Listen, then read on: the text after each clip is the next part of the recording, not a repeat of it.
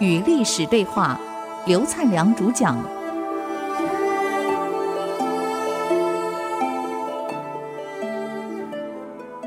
这里是 IC 之音，竹科广播 FM 九七点五。您所收听的节目是《与历史对话》，我是刘灿良。那么我们上一次呢，谈到高佑给魏文帝介绍了这个有关。各种发展，国家的发展，社会的安定，经济的发展。那么，他后来谈到了国防。一个国家的经济发展、社会的安定，如果没有一个强大的国防来维护、来维持，这个经济是保不住的。所以，这个荀子有一句话，他说：“国不富，无足以。”养其民，你国家没钱了，你没有办法养老百姓，不能可能做各种建设。可是国不强呢，无足以存其富。你国家不强大，你没有办法把这个国家的财富保留住。这需要有赖于强大的国防。那么国防不是我们讲的这么简单啊，我有兵就行了。高诱跟皇上说：“皇上，我告诉你，你这个部队老百姓没有经过军事训练就把他送到战场，是你在杀老百姓，你在杀人民，不是敌人在杀我们的人，是你在杀我们的人。所以人民一定要经过武装训练以后，军事训练后，你才可以给他上战场，否则打不了仗。你只能让他们去送死嘛。”你想一个练过武的人跟没有练过武人在打架，那谁赢？很清楚嘛。你平常就是需要训练嘛。所以我现在想想，我们国内这个现在跟我以前当兵的时候，我是民国五十几年那个时候当兵，那是老先生还在，蒋先生还在，那训练有多严啊！以前大专兵成功岭训练从十周变成八周，不管十周还是八周，至少两个月是严格的训练。现在训练太松了，我不晓得这样松，将来到战场怎么办啊？嗯，如果以当年蒋先生在的时候那种训练模式搬到现在，我想大概很多人都吓坏了。所以打仗的部队呢，没有经过严格训练，平常你不给他流汗，流点小血，一到战场就是流大血了，赔了命了。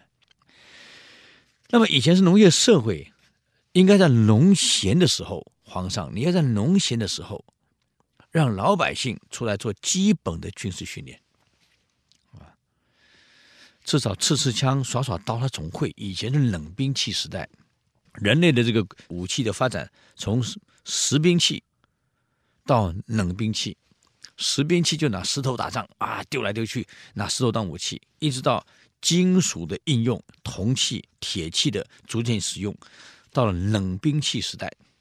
嗯一直到后来变成热兵器时代，火炮开始了。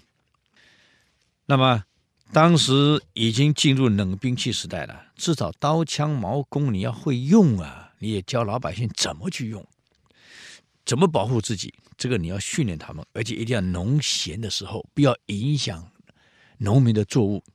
农民作物一旦影响了，国家经济就会受伤害，这是不好的。其次呢，要选将才。你有兵了，没有好的将领来带，我告诉你，结果绝对不会一样。一样带兵打仗，刘邦永远不如韩信。这个就为什么要好将才？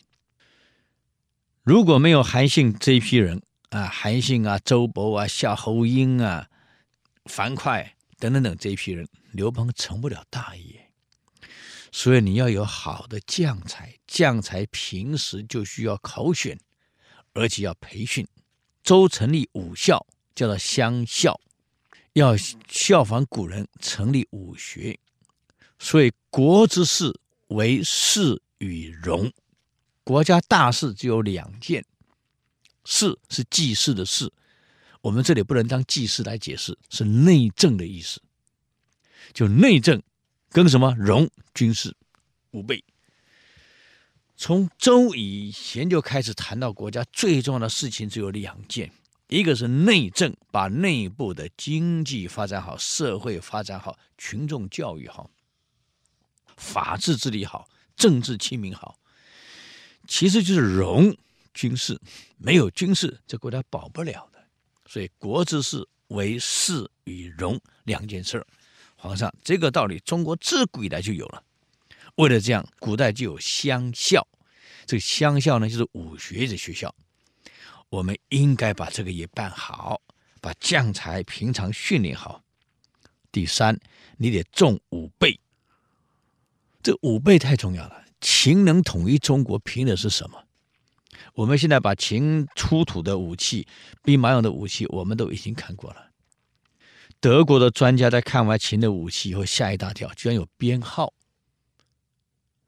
居然上面的编号清清楚楚，还有检类似检验人员的负责号码，说明了秦当时武器是全国统一的。武器的规格统一化以后有好处，标准化以后有好处，互相替补。要不然规格不一样，大小不一样，你怎么处理？秦的武备的统一，你很难想象，已经武器都统一到可以互相更换零件，这真了不起。所以德国的考古学家看完以后开了一个玩笑：原来中国在秦朝就有 ISO 九千了。你看平管做的多好，所有武器大小完全一样，统一规格化。所以秦能统一中国，五倍武器的精良、武器的统一、武器的制式化，以现在的我们的专有名词，整个制式化来管理，这是我们必须的。没有好的武器，工欲善其事，必先利其器。所以，皇上这一点我们得注意。当然，现在我们讲高科技武器，一个国家没有高科技武器，你怎么生产？这里我们看看几年前的报纸，大陆在做试验，超音速十倍以上的高速武器了，这根本你拦都拦不了了。靠人人跑，靠山山倒，只有靠自己错不了。这个观念我们必须要建立。所以。高佑告诉文帝：“我们必须要重武备，这个你做不到。你有人没有武器，你怎么打仗啊？”另外一个他说了：“就算有了兵，有了将，有了武备，你怎么运送？请皇上你告诉我。”所以平常的驿道跟驿道中的兵站，你就需要修补了。兵站是个休整的地方。到哪里就有个兵站在那，到哪里有个兵站，像这个兵站驿道就是交通，你要处理好。有的兵，有的武器，古代是骑马打仗，运粮草，运什么都是靠步兵。你没有好的驿道，请问你教他怎么赶？这是必然的呀，运输能力啊。我们常小看的一件事情，我们来看看对手。这个孙子讲：“知己知彼，百战不殆。”了解自己，要了解对手，我们才会立于不败之地。这运兵能力，我们来看一看。大陆盖高铁，你以为纯粹是为了交通吗？日本的高铁碰到下大雪，封住，开不了；大陆高铁碰到下大雪，车子开过去，雪会融掉。人家的技术啊，你不服气吗？这种运兵的速度，就是比你快。他发展对了，当然。在老百姓之间，你发展经济也需要有高能力的运输。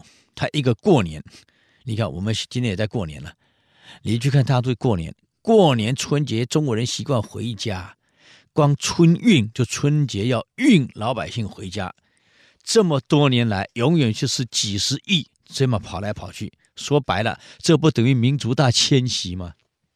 请问要多少交通工具？要多少交通路线？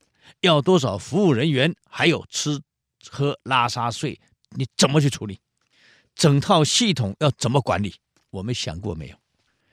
这么多的人口都可以运，一旦有战事的时候，你可以想一想，它的运输速度会有多快？他等于平常都在演习嘛，都在训练，这种三十几个亿都能运，运你个十几万、二十几万不能运啊？太简单了，调度太容易了，我们想过没有？所以高诱早就跟皇上讲了，这种运兵的速度，你需要有意到，否则我们对南朝一旦有兵事，我们怎么应付？其次，要高筑墙，深挖沟。